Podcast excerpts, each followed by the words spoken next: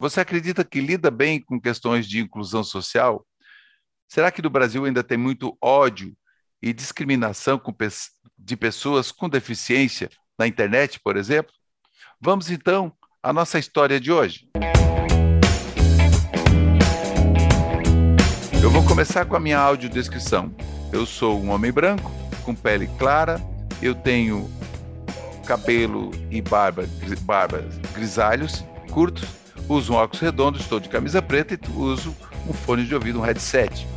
E, e hoje eu recebo, ela é mestre em Direitos Humanos e Acesso à Justiça, é professora, ela é defensora pública da Defensoria Pública do Estado de Rondônia e fundadora e coordenadora do projeto Juntos pela Inclusão Social e é conselheira nacional do Onda, Auti, do Onda Autismo, membro da coordenadoria da Comissão de Direitos eh, das Pessoas com Deficiência da Associação Nacional das Defensoras e Defensores Públicos.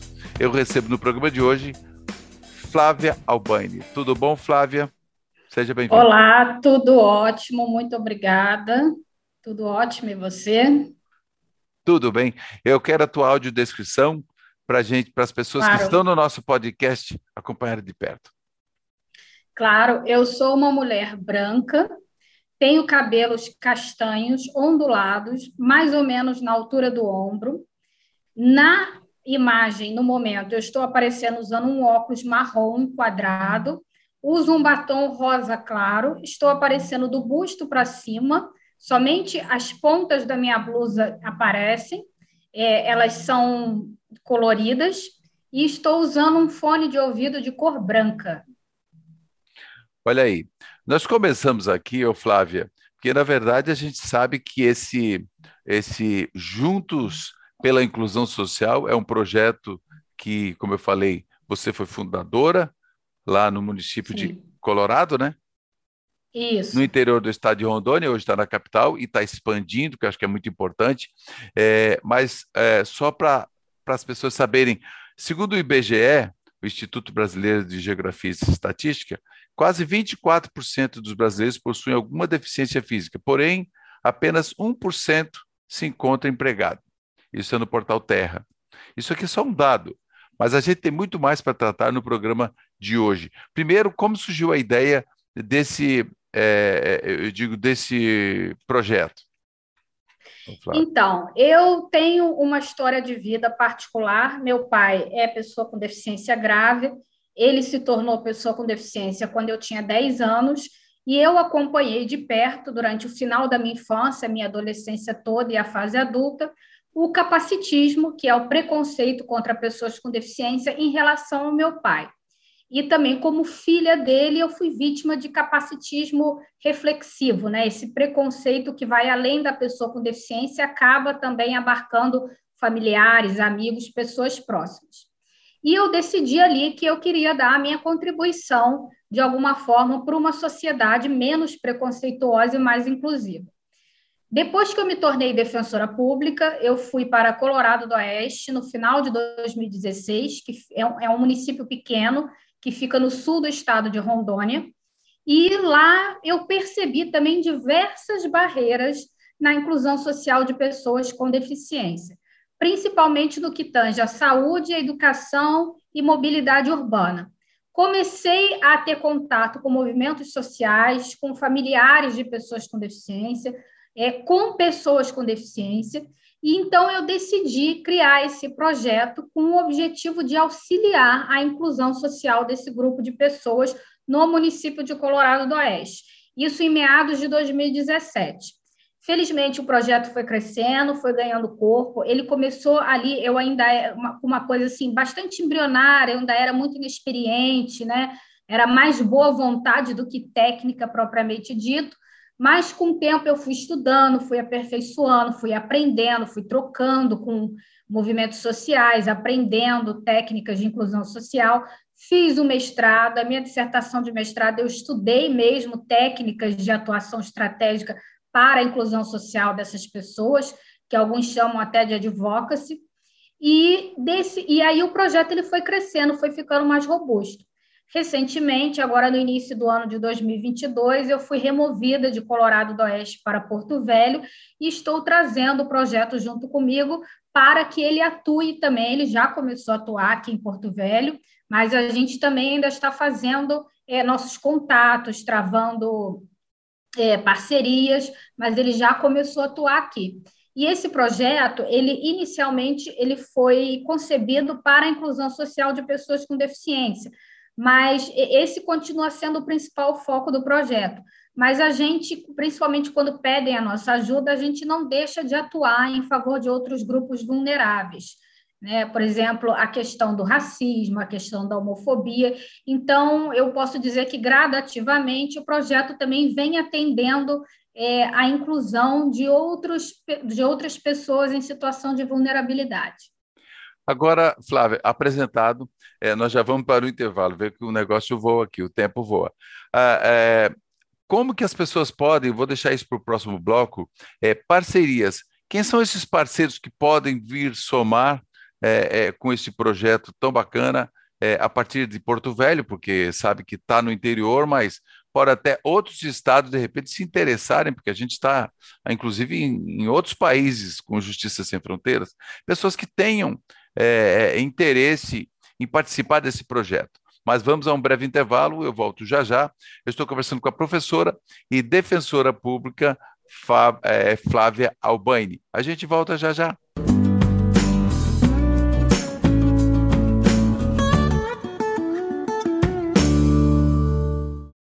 O nosso papo hoje é inclusão social. Você está ajudando aí no seu dia a dia, nas suas ações, promover a, a, conscientização das pessoas e também a inclusão social? Pois é, fica ligado aqui no Justiça Sem Fronteiras, que eu estou conversando com Flávia Albani. Ela é defensora pública da DPE aqui de Rondônia e também professora, tem uma série de experiência e fundadora é, e coordenadora do, do projeto Juntos pela Inclusão Social. Ô Flávia, quem pode participar desse projeto? Porque eu acho que a é, é, inclusão social é, eu acho que é sempre muito importante, né? Sim, e como eu falei, nós estamos sempre em busca de parcerias, enfim, pessoas jurídicas ou pessoas físicas, movimentos sociais, qualquer um que tenha disponibilidade e queira vontade de ajudar será muito bem-vindo. E isso não tem nada a ver com condição financeira, ah, mas eu não tenho dinheiro para doar, não tem nada a ver. Né? Cada um tem um talento, todas as pessoas têm seus talentos, e quem quiser, de alguma forma, usar um talento que tenha para contribuir, será sempre bem-vindo. Mas deixa eu fazer as um pessoas... gancho aqui, deixa eu só fazer um gancho, Sim. desculpa aí, mas é, o Juntos pela Inclusão, ele tem CNPJ, ok? Não, ainda não tem CNPJ. Certo. Na hora que tiver CNPJ, pode inclusive fazer algum abatimento no imposto de renda.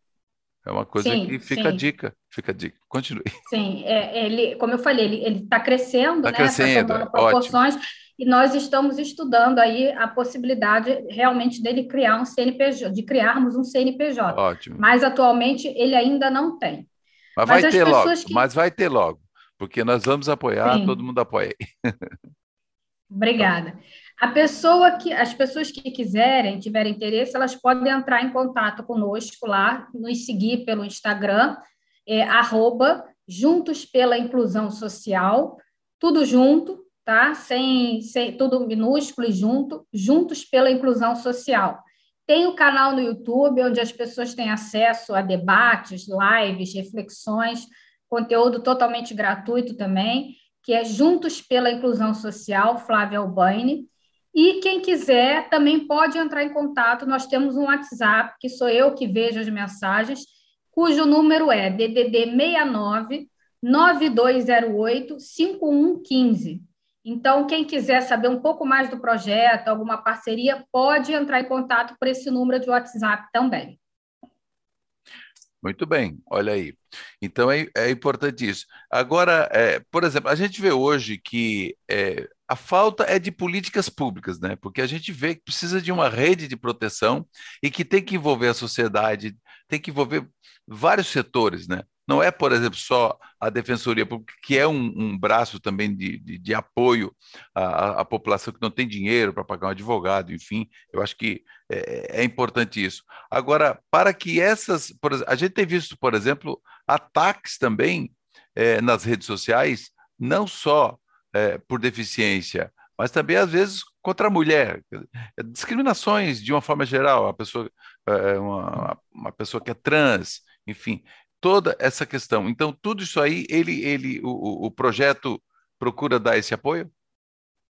Sim, o projeto ele faz lives, faz essas lives, essas reflexões com o objetivo de conscientizar, trazer informação, uma informação de qualidade, numa linguagem bastante acessível, seja através dos canais virtuais, como as lives, seja por escrito, né? Lá no Instagram do projeto você encontra vários canais onde a gente disponibiliza artigos de educação em direitos, porque é, a educação em direitos ela ajuda na conscientização conscientização tanto das pessoas que são integrantes do grupo vulnerável e vítimas da violência, para que elas denunciem, para que elas não se calem, para que elas não se acomodem, para que elas saibam onde pedir ajuda e se conscientizem de que elas estão sendo vítimas de uma violência. Isso é importante porque muitas pessoas nem sabem que estão sendo vítimas de violência. E é, há também a conscientização de pessoas que não são integrantes do grupo vulnerável, mas que precisam dessa informação para que saibam né, quais são os preconceitos que, que as outras pessoas sofrem e não cometam mais aquele tipo de atitude. Porque, obviamente, que quando uma pessoa sofre uma violência, é, algumas vezes quem pratica violência, óbvio que sabe o que está fazendo, mas há situações que às vezes as pessoas elas é, praticam a violência, fazem uma piada, por exemplo, é muito comum nessa questão de piadinhas, né? E a gente nem se dá conta de que, na verdade, aquela piada tem um cunho racista, tem um cunho sexista, tem um cunho capacitista, um cunho homofóbico. Então, expressões que até alguns anos atrás eram usadas, aceitáveis, até em programas de humor, né? até em programas de até humor. Até em programas de humor, no dia a dia. Por exemplo, eu vou dar uma de João sem braço. Oi. Né? Eu vou dar uma de desentendida, João sem braço. Então, você quer dizer que as pessoas que não têm braço, que são pessoas com deficiência, elas são pessoas desentendidas, bobas. É, então, assim, é, e às vezes a pessoa nem percebe que ela está sendo capacitista ali naquele momento. Por isso, essa importância da conscientização né? e de levar a informação para onde a, a, as pessoas podem buscar ajuda caso elas sejam vítimas de violência. Pois é, sendo vítima de violência, onde ela deve buscar ajuda? A gente sabe que tem o, o, grupo, né? Mas eu digo, onde que a pessoa deve procurar? Lógico que a gente sabe que tem a Defensoria Pública e tem outros canais, mas você vai dizer isso no próximo bloco, que nós também vamos comentar sobre uma reportagem que saiu no, no, no programa Fantástico da, da Rede Globo, no dia 6 de fevereiro de 2022, um domingo desse, sobre ataques de ódio é, na internet com pessoas, é, pessoas com deficiência. Nós vamos a um breve intervalo e voltamos já já para o fechamento aqui com a defensora pública e professora Flávia Albaine. A gente volta em um minutinho.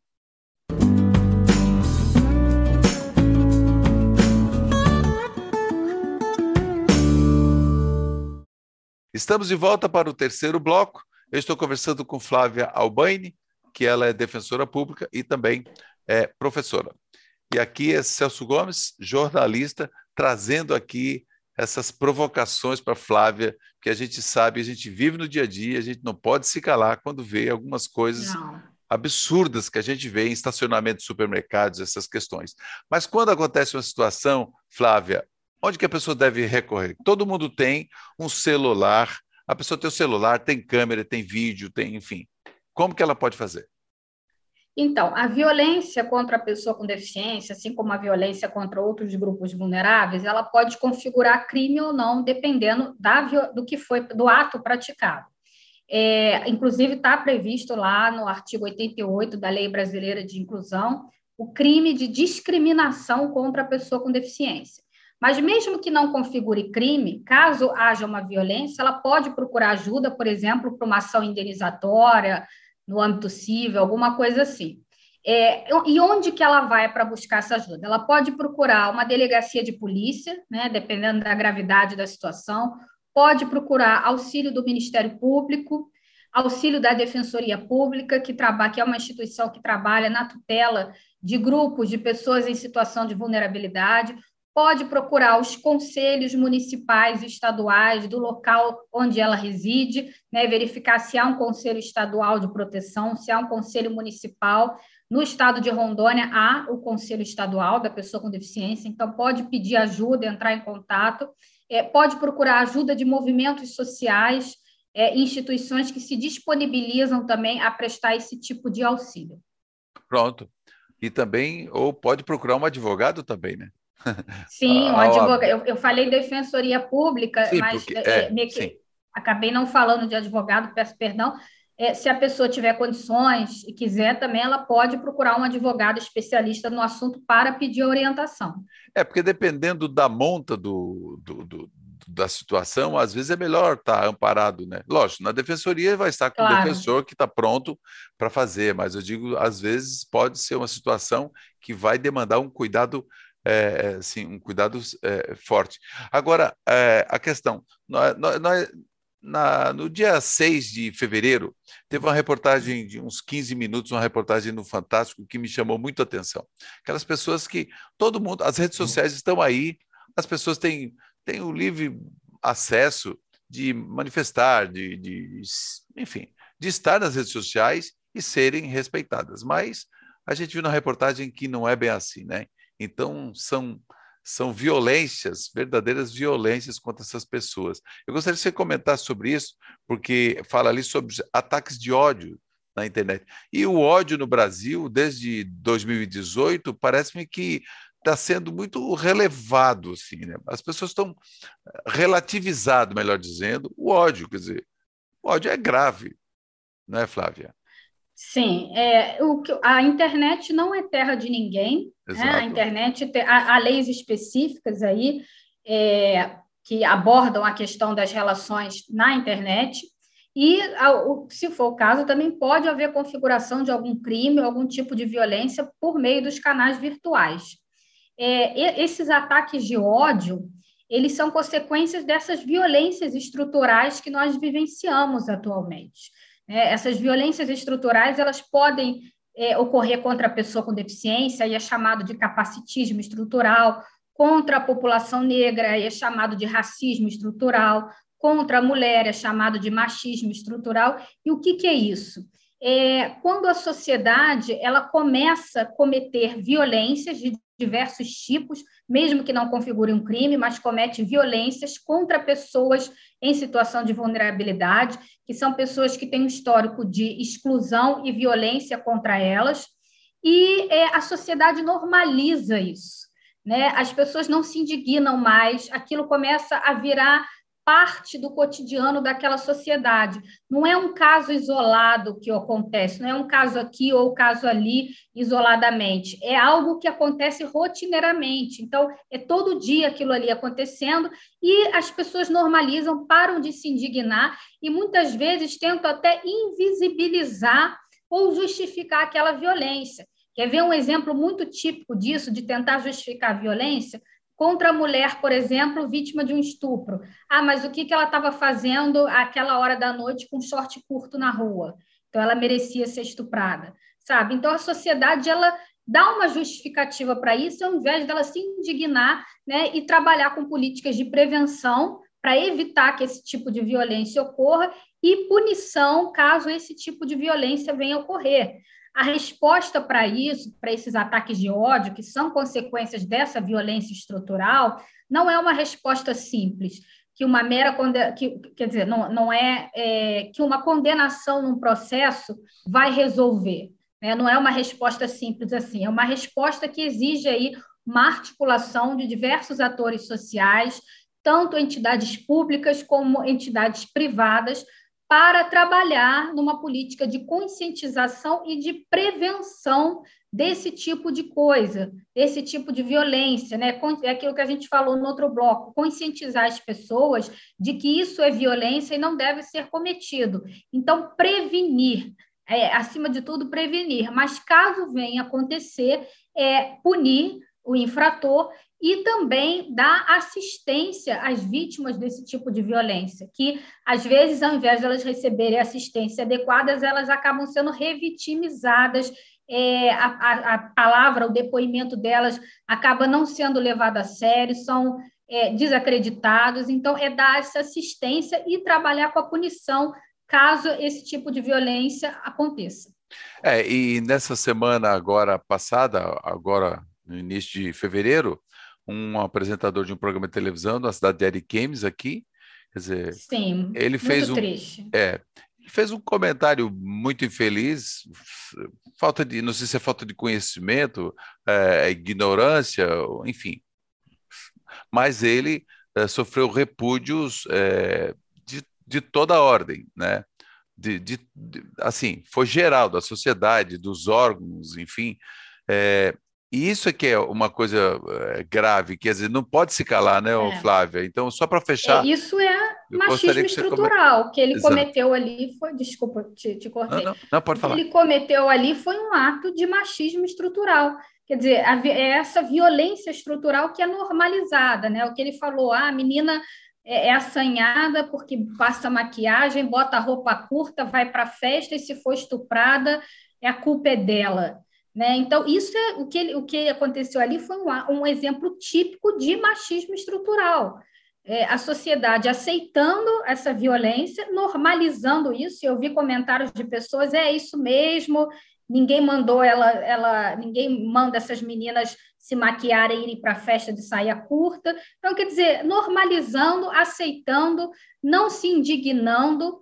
Então, assim, da mesma forma que acontecem esses atos é, com, a, com, a, aceitação, né, de, é, é, passa a se aceitar como normal o que não é para ser normal contra a mulher ali naquele caso, acontece também contra pessoas com deficiência e outros grupos em situação de vulnerabilidade.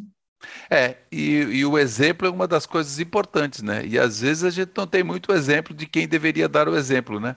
Mas o, Flávia, quero agradecer uhum. aqui a, a, sua gentileza de vir aqui bater esse papo com a gente, esclarecer tanta coisa com relação a essa questão da inclusão social. Muito obrigado.